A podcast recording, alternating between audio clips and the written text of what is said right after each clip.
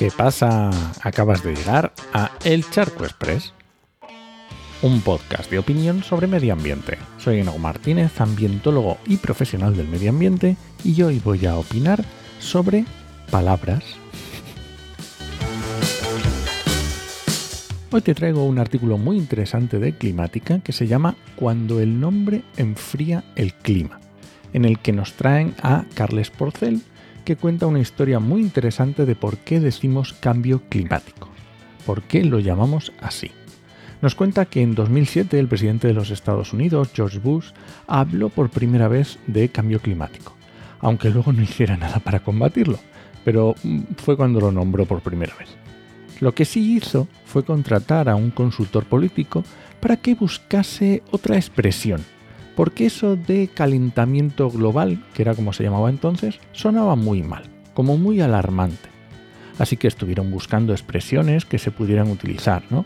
Hicieron un trabajo sociológico y se dieron cuenta de que cambio climático era lo suficientemente abstracto para que no transmitiese nada malo a la población. ¿Por qué? Pues la palabra cambio es algo natural, estamos habituados, la naturaleza cambia constantemente, y la palabra climático es un tecnicismo. De hecho, la mayoría de personas lo confunden con el tiempo. Y ya sabemos que son dos cosas muy diferentes. El tiempo es la meteorología del día a día, si hoy llueve o hace sol. Pero el clima ya es algo más a largo plazo. Necesitas a científicos para que lo analicen. Está claro que triunfaron con su modificación. E incluso si eres muy joven, quizá lo de calentamiento global ni te suena.